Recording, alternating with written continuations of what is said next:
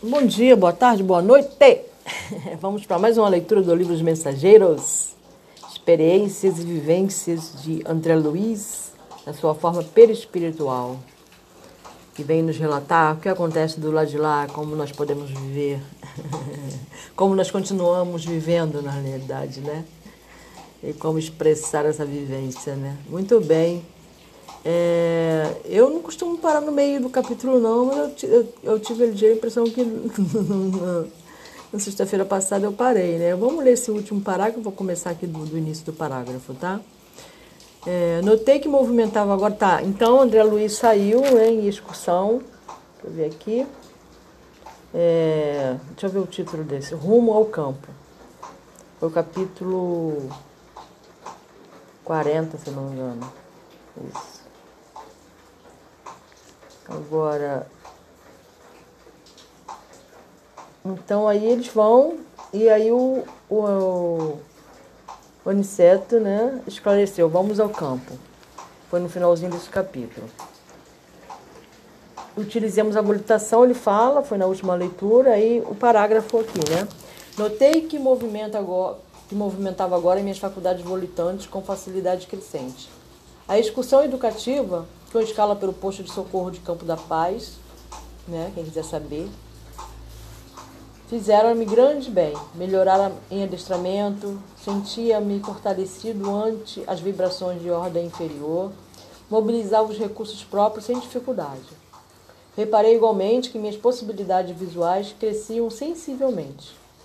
Possibilidades visuais ao qual ele está se referindo é ele ver é, as energias, né, é a visão, ver, no sentido de da visão, não nesse sentido da gente, né, carnal, tá? no sentido porque mesmo ele estando em perispírito, quando você é, deixa essa forma física aqui e segue o seu caminho, isso não significa que se você não tem o poder de ver além, né, de, de você só tem o poder de ver o que você está vendo aqui de forma como é que eu vou explicar? Palpável? Palpável, ótimo, né? Mas, enfim. Aí tem pessoas que dizem, né? Veem aura, aura, né? Outras pessoas veem outras coisas, veem espíritos, etc. Tem uma visão mais ampliada do mundo espiritual, digamos assim, né? Hum, se você não, isso tudo é, tem que ser desenvolvido, não é, não é recebido pela, pela graça e bênção de Deus, não. Você tem que desenvolver. Tudo exige, é, exige exercício, consciência, desejo. Tá? Então, igualmente, é, a vida é uma só, né? Não, não, tem esse negócio de ter várias vidas, né? Você só tem uma vida. Só que expressa de várias formas, em vários momentos, em mundos diferentes, em dimensões, se você quiser assim. Né? Mas a vida é uma, não tem várias vidas. Né? E o que você é, você é a todo momento. O que eu sou aqui agora, a maneira, eu estou me expressando como Rosângela. Mas o que eu sou, o conhecimento que eu tenho, o que eu sou neste momento aqui, agora, nesse instante, é o que eu sou. Se por acaso que eu acabar a leitura e essa forma física perder sua, sua vitalidade e for voltar para a Mãe Terra, exatamente como eu penso, como eu vejo, como eu interajo aqui neste momento, vai continuar sendo. Eu não vou adquirir asas, virar um anjinho ou um ser iluminado porque eu deixei este corpo na terra. Eu continuo no meu caminho, porque eu só tenho uma única vida, uma única existência. E o que eu alcancei até aqui, neste momento, é o que é. Não tem essa fantasia, essa ilusão de que, ah, eu vou deixar esse corpo aqui, eu virei santa. Não, eu vou continuar. Se eu sou intransigente, intrans, intransigente, vou continuar intransigente. Se eu sou arrogante, se eu sou orgulhosa, se eu sou humilde, se eu sou triste, se eu sou alegre, se eu, se eu sou deprimida, se eu sou ansiosa. Sou não, né? Estou. A condição em que eu estou é a condição em que eu estou em todos os universos. Perfeito? Concorda, não concorda? Tanto faz. Vamos lá. É, Dantes antes via somente os homens, os animais, veículos, edifícios chumbados ao sol, ao solo. Então, exatamente isso que eu estava falando sobre essa visão que nós temos de uma forma geral. Agora, a visão dilatava-se, né? Então, mesmo neste vivendo neste corpo, é mais difícil você ter essa visão dilatada. Concordo? Você está no livro desse peso, dessa, dessa energia densa, né? Que é o, esse corpo, né? É mais difícil você conseguir dilatar a sua visão. Você estando em perispírito, óbvio. Não sei se tão óbvio assim, mas você consegue dilatar com mais facilidade. Mas se você se propor a dilatar a sua visão aqui, agora, neste momento, dentro, estando neste corpo, você já vai ter desenvolvido essa capacidade. Você pode desenvolver essa capacidade. Qualquer um pode ter essa capacidade de dilatar essa visão. Ver além da imaginação. Reconhecia de longe o peso considerável do ar que se agarrava à superfície. Tive a impressão de que nadávamos em alta zona do mar de oxigênio. Vendo embaixo, em águas turvas, enorme quantidade de irmãos nossos a se arrastarem pesadamente, metidos em escafandros muito densos, né? Escafandros ao qual ele está se referindo, esse corpo ao qual meu espírito está incorporado, meu eu. Beleza? Muito bem. É, a se arrastarem pesadamente, metidos em escafandros muito densos, no fundo lodoso do oceano. Estão vendo aquelas manchas escuras na via pública? indagava nosso orientador, percebendo-nos a estranheza e o desejo de aprender cada vez mais. Então, quando você tem o desejo de aprender, você está aberto para o aprendizado, o mestre aparece.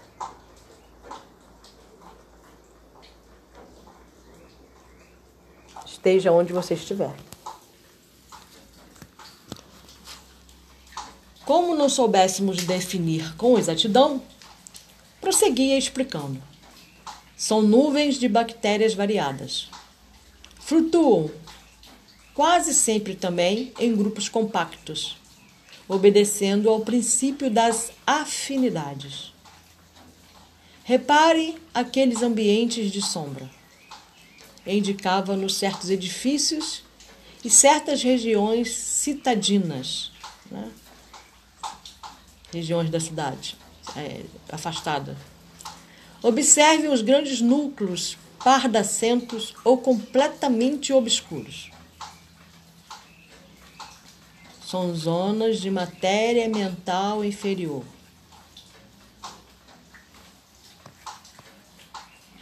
Como é difícil para a gente entender isso, né? Como é difícil. Matéria que é expelida incessantemente por certa classe de pessoas. Se demorarmos em nossas investigações, veremos igualmente os monstros que se arrastam nos passos das criaturas, atraídos por elas mesmas.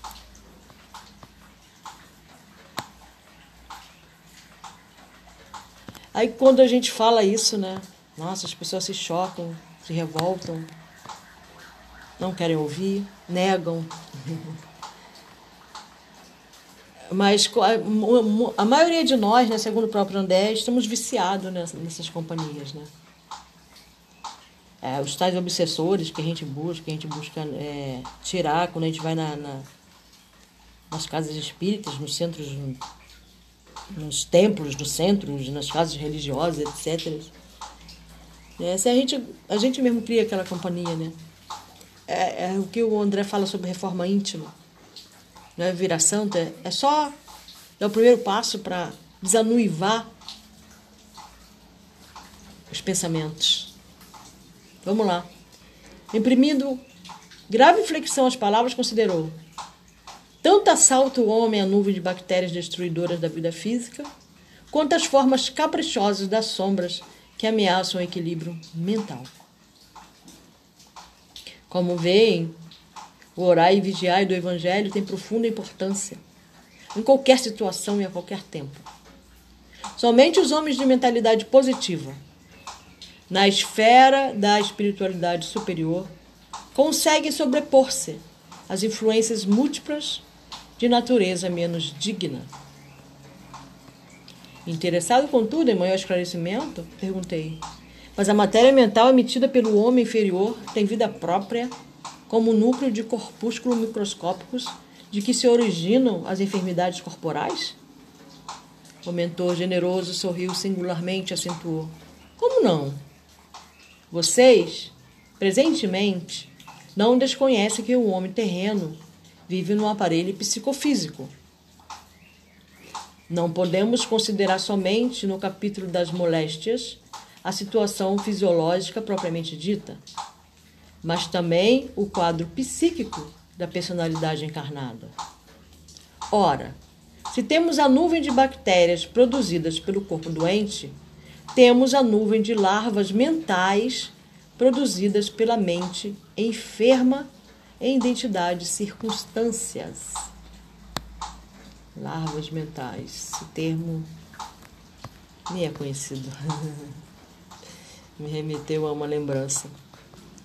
Desse modo, na esfera das criaturas desprevenidas de recursos espirituais, tanto adoecem corpos como almas. No futuro, por esse mesmo motivo, a medicina da, a medicina da alma absorverá a medicina do corpo. Poderemos, na atualidade da Terra, fornecer tratamento ao organismo de carne. Semelhante tarefa dignifica a missão do consolo, da instrução e do alívio. Mas, mas, no que concerne à cura real, somos forçados a reconhecer que esta pertence exclusivamente ao homem espírito. Deus meu! exclamou Vicente espantado. A que perigos está submetido o homem? Por isso, tornou Aniceto cuidadoso, a existência terrestre é uma gloriosa oportunidade para os que se interessam pelo conhecimento e elevação de si mesmos. E por esta mesma razão, ensinamos a necessidade da fé religiosa entre as criaturas humanas. Desenvolvendo essa campanha, não pretendemos intensificar as paixões nefastas do sectarismo mas criar um estado positivo de confiança, otimismo e ânimo sadio. Bom, sectarismo, né? Vamos depois ver o que significa, para quem não sabe. Mas criar um estado positivo de confiança, otimismo e ânimo sadio na mente de cada companheiro encarnado. Até agora, Apenas a fé pode proporcionar essa realização. Fé. Uma vez eu fiz um podcast logo no início, quando eu comecei, sobre fé. Eu tenho a impressão que eu tirei ele. Eu fui escutar e escutei algumas coisas. Mas, cara, teve muita gente que acessou. Eu vou fazer de novo um podcast sobre fé.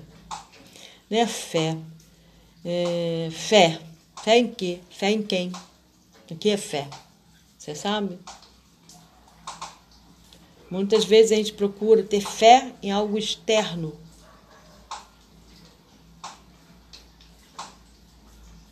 Depositamos toda a nossa fé em uma imagem, o que é válido também. Nós podemos ter até fé aqui nesse computador. Fé é uma força de movimento, de energia. Sem fé não há movimento, não há mudança.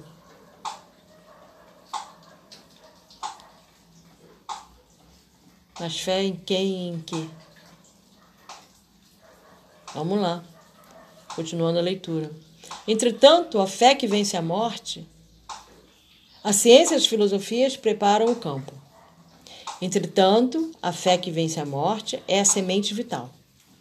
Possuindo-lhe o valor eterno, encontra o homem bastante dinamismo espiritual para combater até a vitória plena em si mesmo. Compreendendo que precisaria completar o esclarecimento, exclamou depois de pausa mais longa: Todos precisamos saber emitir né? e saber receber. Para alcançarem a posição de equilíbrio nesse mister, empenhem-se os homens encarnados e nós outros em luta incessante. E já que conhecemos alguma coisa da eternidade, é preciso não esquecer que toda queda prejudica a realização e todo esforço nobre ajuda sempre. As explicações recebidas não poderiam ser mais claras. Aquela visão, porém, repleta de pontos sombrios a se deslocarem, vagarosos, atingindo homens e máquinas nas vias públicas, assombrava-me. Sequioso de ensinamentos, tornei ao assunto. A lição para mim tem valores incalculáveis. E quando penso no alto poder destrutivo da flora microbiana, Aniceto, contudo, não me deixou terminar. Conhecendo de antemão minha pergunta natural, cortou-me a, a frase exclamando: Sim, André. Se não fosse o poder muito maior da luz solar, casada ao magnetismo terrestre, poder esse que destrói intensamente para selecionar as manifestações da vida na esfera da crosta, a flora microbiana de ordem inferior não teria permitido a existência de um só homem na superfície do globo. Por essa razão, o solo e as plantas estão cheios de princípios curativos e transformadores.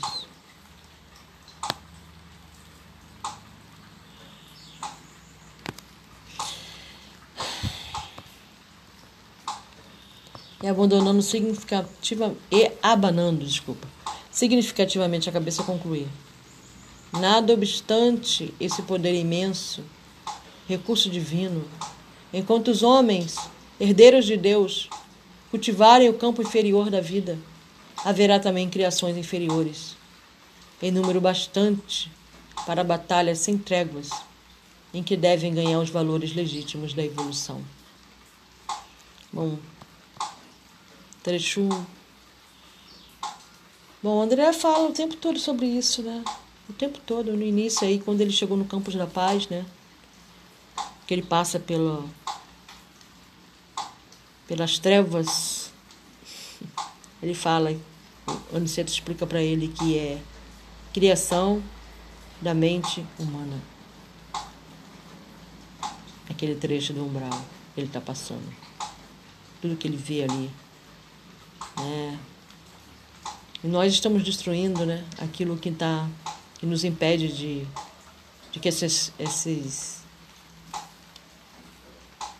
né, esse, essa esfera microbiana nos ataque e nos destrua, né?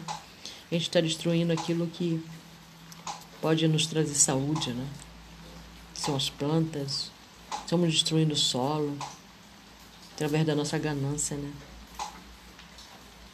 Então, se continuar do jeito que está, vai chegar um tempo que não vai existir mais seres humanos, né? Devido à doença, né? Já destruir tudo. E aí a gente chora, range os dentes, nos revoltamos dizendo que é culpa de Deus. Que Deus permite. Por que, que Deus permite? Nós temos o livre-arbítrio, né? Você não quer ser livre? Ter sua liberdade? Então saibamos usar, entendamos, né, de uma vez por todas, o quão é importante nós mantermos a nossa mente limpa, saudável, nossos pensamentos, nossos desejos, estarmos orando e vigiando. Não é estando na igreja, não é sendo beata, é ficando o tempo todo rezando, é vigiando, é atenta, é tendo atenção nos elementos, no que está acontecendo em volta. Né? Cada, quanto mais a gente desenvolver essa atenção, isso é vigiar. E orai é ter fé. É ter o sentimento de gratidão, sentimento de amor, de alegria no viver. Esse, isso é oração. A sua vida, a minha vida, tem que ser uma oração.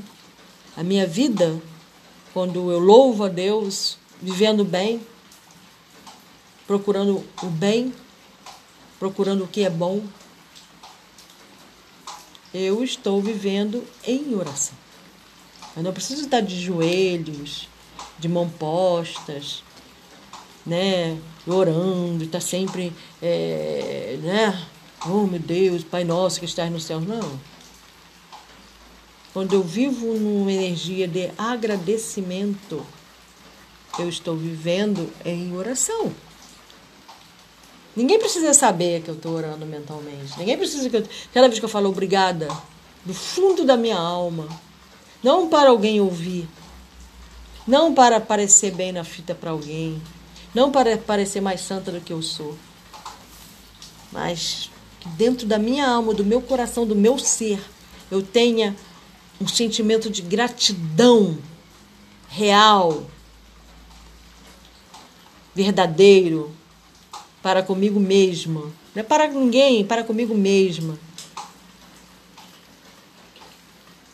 Que eu falo dentro de mim, muito obrigada.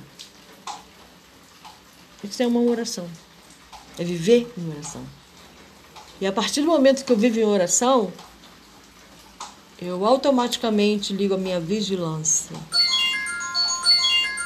Né? Automaticamente eu ligo a minha vigilância ficar atento aos elementos, ao que chega até mim, sabe? Isso é orar e vigiar. É estar atento. Bom, pelo menos sob o meu ponto de vista. Você pode ter uma outra ideia do que seja orar e vigiar. Mas não façamos como os fariseus, né? Estejamos orando em pé na sinagoga para que todo mundo veja. Para que as pessoas pensem, olha como ela é santa, como ele é santinho. As pessoas estão sempre procurando isso nos outros, né? E quando você tem sentimentos de gratidão, você cria uma energia própria. Você cria uma egrégora da gratidão em você. Então você não precisa mostrar para as pessoas o quanto você é grata, não. Quando você chegar, você vai levar essa luz você vai levar essa paz. Porque a gratidão, ela traz isso, ela traz paz. Sabe? Então, quando você vive no espírito da oração, aonde você chegar, esse espírito vai com você. Você não precisa estar preocupada com o que os outros vão pensar. Algumas pessoas vão te repudiar por causa disso, inclusive. É, quando você chegar, a sua própria egrégora que você está criando em você dos seus pensamentos, da sua força criadora, ela é você. Então ela chega junto com você. E assim você vai ajudando outros no momento que você chega, entendeu? Como é você se curar e se ajudar, você ajuda o outro. E vai ter gente ali que não vai gostar porque ela prefere estar na sombra, né? Por exemplo, se ela for uma pessoa muito sombria, ou ela vai adorar, vai sugar a sua energia. também, também tem isso, né? Vai chegar aquele que fala, poxa, nossa, ela estava aqui, então você vai distribuir, você vai ter energia suficiente para distribuir sem se sentir desgastado. Quanto mais você cria essa egrégora em você, mais maior vai tornando-se a tua aura, mais forte, mais energética. Então você vai poder chegar nos lugares e distribuir essa energia e sair dali ainda inteira. Às vezes não, né? Às vezes a gente se sente muito desgastado, porque a gente também não está com tanta energia, né? Mas até alcançar esse estado é, é exercitando. Um dia você agradece, outro dia você está. Não tem problema nenhum. Não tem problema nenhum. Também não precisa ficar entrar no martírio eterno de que você tem que ser, não, não tem que ser nada. Deixa fluir. Agradece hoje, agradece amanhã, chora amanhã, agradece depois, volta. E assim você vai seguindo, fazendo um exercício. Pelo menos uma hora do meu dia eu vou ser a pessoa mais agradecida que existe no planeta. Por exemplo. Depois eu, eu choro, tomo comprimidinho, depois eu, eu, eu me revolto, mas agora nessa uma hora eu vou procurar tudo que eu posso agradecer. Mesmo que eu não concorde muito. É um exercício, gente. Tudo é exercício, tudo é desenvolvimento. Isso é se chama desenvolvimento. Não existe desenvolvimento sem exercício. Né? Se você quer desenvolver um músculo, como? Você vai desenvolver um músculo como? Deitada? Não, você vai lá pegar os pesos, ou fazer uma ginástica no estilo yoga, que seja. Para você tornar seu músculo forte, você vai ter que exercitá-lo, tomar vitamina, vai ter que fazer uma série de esforços para conseguir fazer com que seu músculo fique forte. Ou seja, definido como você quer. Assim é também para o campo espiritual, para o campo mental, para o campo emocional, para o campo para tudo. Para tudo há de se exercitar. Basta começar. Ah, mas eu não consigo, eu, eu não consigo, eu não consigo ver isso. Tá, tudo bem. Tira meia hora para poder viver isso. Sei lá. Escreve como que você vai fazer. Não sei. Mas o importante é começar. Tá bom? É isso. Essa é o meu ponto de vista, tá? Não significa que é verdade absoluta. Você não é obrigada a concordar, tá bom? Aliás, eu falei ali que era. É, na realidade, não, não era 40, não, tá, gente? É, é o. Aquele anterior era o quinto. Aqui botaram errado, era o décimo quinto capítulo. Agora nós vamos para o décimo sexto. Agora tá certo. Décimo sexto capítulo, Entre as Árvores. Muito bem. Decorrido alguns minutos, atingíamos pequena propriedade rural povoada de arvoredo acolhedor. Laranjeiras em flor perdiam-se de vista. Bananeiras estendiam-se em leque, enquanto o goiabal, de longe, semelhava-se a manchas fortes de verdura. A relva macia convidava ao descanso, e o vento calmo passava de leve, sussurrando alguma coisa através da folhagem. Aniceta respirou a longos alços e falou: Os desencarnados, embora não se fadiguem como as criaturas terrestres, não prescindem da pausa do repouso. Em geral, nossas operações à noite são ativas e laboriosas. Apenas um terço dos companheiros espirituais em serviço na crosta conserva-se em atividade diurna. Ah, isso aqui é interessante, eu não sabia. Né? Eu sei que nós desdobramos quando dormimos, né? Mas ele falou aqui que apenas um terço dos companheiros espirituais ah, tá, em serviço na crosta conserva-se em atividade ah, diurna, diurna, de dia, de dia. Aí eu confundindo aí isso. Os pacovaches. é, é, porque as atividades dela, deles é noturnos, é quando desdobra. Os companheiros espirituais, isso. E notando-os a curiosidade justa, sentenciou: Aliás, isso é razoável.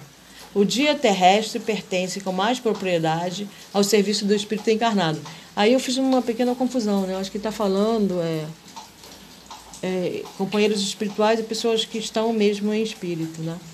não do desdobramento dos companheiros espirituais que estão encarnados. É, foi nisso que eu pensei quando eu falei. Tá? Não é nada disso que ele está falando. Ele está falando dos companheiros espirituais em serviço na crosta, como ele e Vicente e André estão em serviço na crosta. Então ele está falando que é, só um terço trabalha durante o dia. O dia terrestre pertence com mais propriedade ao serviço do espírito encarnado. O homem deve aprender a agir, testemunhando compreensões das leis divinas. Agir. Pelo menos durante certo, certo número de horas. Deve estar mais só com as experiências que lhe dizem respeito. Nosso instrutor amigo sorriu e observou.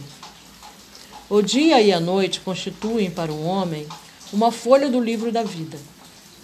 A maior parte das vezes, a criatura escreve sozinha a página diária, com a ajuda dos sentimentos que lhe são próprios, nas palavras, pensamentos, intenções e atos. E no verso, isto é, na reflexão noturna, ajudamos-la a retificar as lições e acertar as experiências quando o Senhor nos permite ou nolo permite. Calando-se o nosso orientador, tivemos a atenção exclusivamente voltada para a beleza circundante. Aquele campo amigo hospitaleiro caracterizava-se por um ambiente muito diverso. Não mais as emanações pesadas da cidade grande, mas o vento leve, embalsamado de suavíssimos perfumes. Refletia eu na bondade do Senhor, que nos oferecia recursos novos. Onde Aniceto voltou a dizer: A natureza nunca é a mesma em toda parte. Não há duas porções de terra com climas absolutamente iguais. Cada colina, cada vale, possui expressões climatéricas diferentes. É forçoso reconhecer, porém, que o campo, em qualquer condição no círculo dos encarnados, é o reservatório mais abundante e vigoroso de princípios vitais. Em geral, todos nós, os cooperadores espirituais, estimamos o ar da manhã, quando a atmosfera permanece igualmente em repouso, isenta dos glóbulos de poeira convertidos em micro, microscópicos balões de bacilos e de outras expressões inferiores. Entretanto, os trabalhos de hoje não nos permitiram descanso mais cedo. Apoiamo-nos no veludoso relvado e percebendo-nos a sede de saber, Aniceto prosseguiu. Assim me explico porque na floresta temos uma densidade forte pela pobreza das emanações em vista da impermeabilidade ao vento. Aí, o ar costuma converter-se em elemento asfixiante pelo excesso de emissões dos reinos inferiores da natureza. Na cidade, a atmosfera é compacta e o ar também sufoca pela densidade mental das mais baixas aglomerações humanas. No campo, desse modo, temos o centro ideal.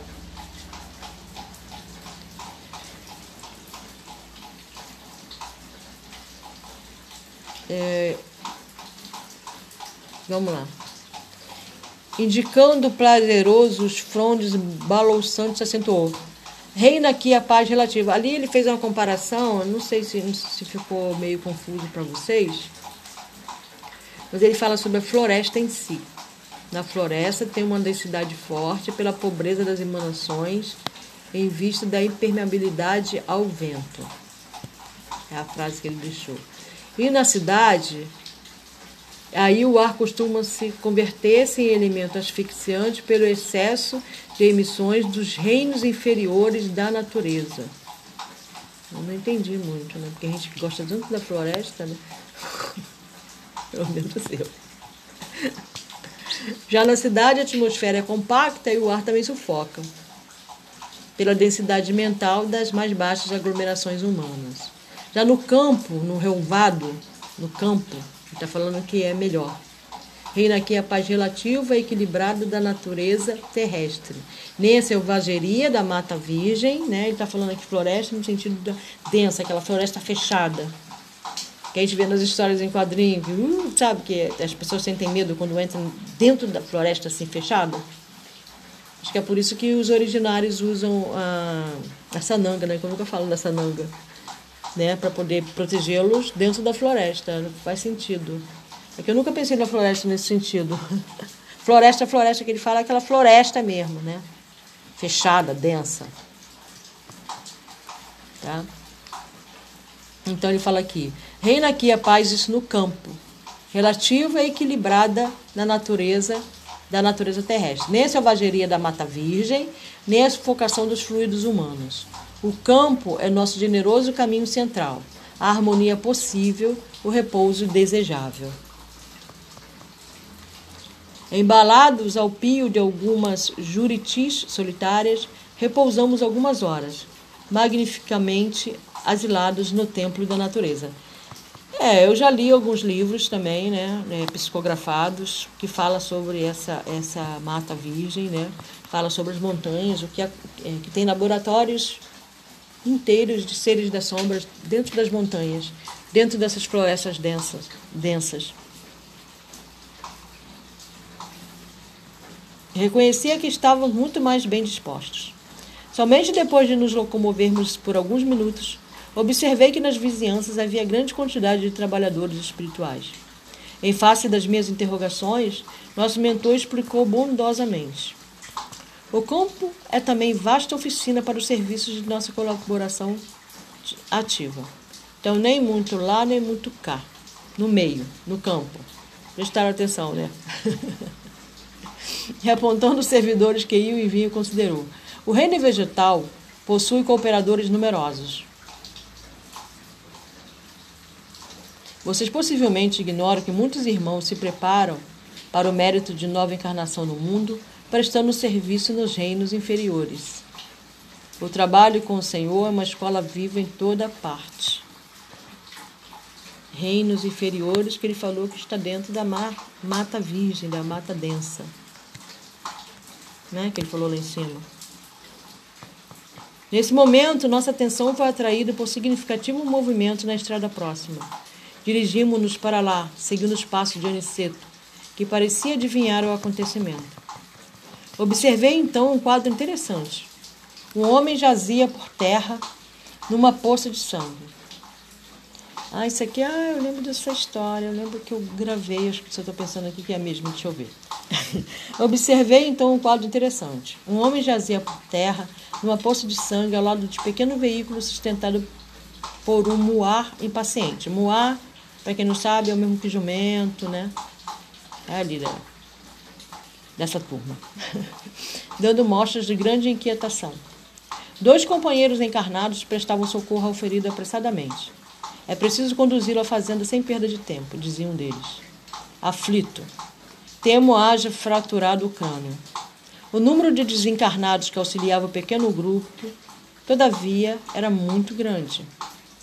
Um amigo espiritual que me pareceu o chefe naquela aglomeração recebeu Aniceto e a nós com deferência e simpatia. Explicou rapidamente a ocorrência, não é mesmo não. O carroceiro havia recebido a patada de um burro, que é o Moá, e era necessário socorrer o ferido.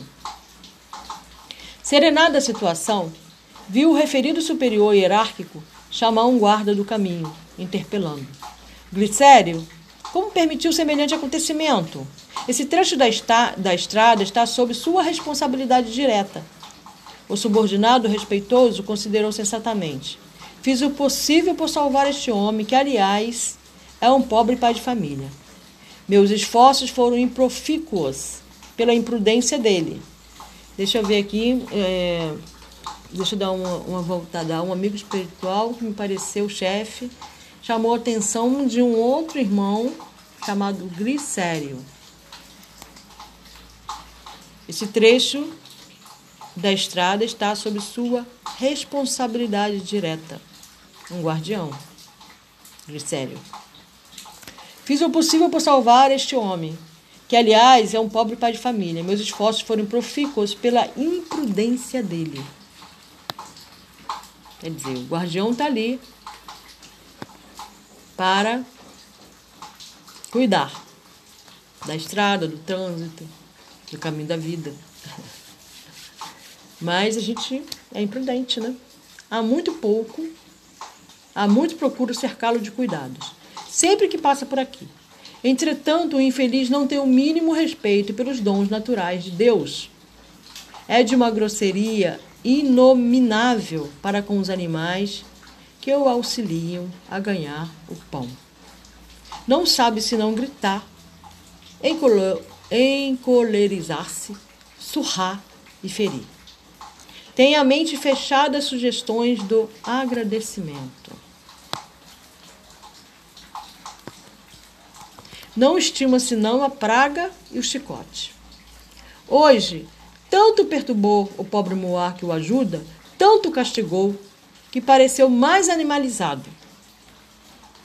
Quando se tornou quase irracional pelo excesso de fúria e ingratidão, meu auxílio espiritual se tornou ineficiente. Atormentado pelas descargas de cólera do condutor, o burro humilde o atacou com a pata. Que fazer? Minha obrigação foi cumprida. O superior, que, havia atencio... que ouvia atenciosamente as alegações, respondeu sem hesitar: Tem razão. É como dirigisse o olhar a Aniceto, desejando aprovar nosso orientador, desejando a prova, nosso orientador afirmou: Auxiliemos o homem quanto esteja em nossas mãos. Cumpramos nosso dever com o bem, mas não desprezemos as lições. Esse trabalhador imprudente foi punido por si mesmo. Nossa, quanta lição, né? A cólera é punida por suas consequências. Ao mal segue-se o mal. Se os seres inferiores, nossos irmãos no grande lar da vida, nos fornecem os valores do, do serviço, devemos dar-lhes, por nossa vez, os valores da educação. Ora, ninguém pode educar odiando, nem edificar algo de útil com a fúria e a, e a brutalidade. Isso é uma lição para a vida, né? de uma forma geral. Né? Indicando o grupo que conduziu o ferido a uma casa próxima, concluiu imperturbável. Como homem comum, nosso pobre amigo sofrerá muitos dias, chumbado ao leito entre as aflições dos familiares, demorar-se-á um tanto a restabelecer o equilíbrio orgânico. Mas, como espírito eterno, recebeu agora uma lição útil e necessária. Altamente surpreendido, reparei na grande serenidade do nosso orientador e comecei a compreender que ninguém lhe respeita a natureza sem o doloroso choque do retorno a todo tempo. Isso aqui serve também para o tratamento que damos às pessoas à nossa volta, né? Enquanto patrão, enquanto mãe, enquanto pai, enquanto irmão, esposa, marido, né? É isso, né? A gente se, se deixa encolorizar, não temos gratidão né, pelo esforço do outro e metemos os pés pelas mãos. E acaba que vamos sofrer, sofrer os reveses disso, né? Vou para a leitura de hoje. Eu li hoje, é, eu estou lendo aí a arte do sonhar e as lições são quase que parecidas. algumas coisas, algumas dicas, né? Sobre pensamento, sobre calar a vozinha interior, né? André fala que a gente tem muitos vícios mentais, né? Mas eu não vou me estender muito, não. Acho que já deu para entender, né? Paz. Paz no coração, na mente, na alma. Procuremos viver no espírito do vigiar e orar. Um ótimo fim de semana. Até a próxima sexta-feira.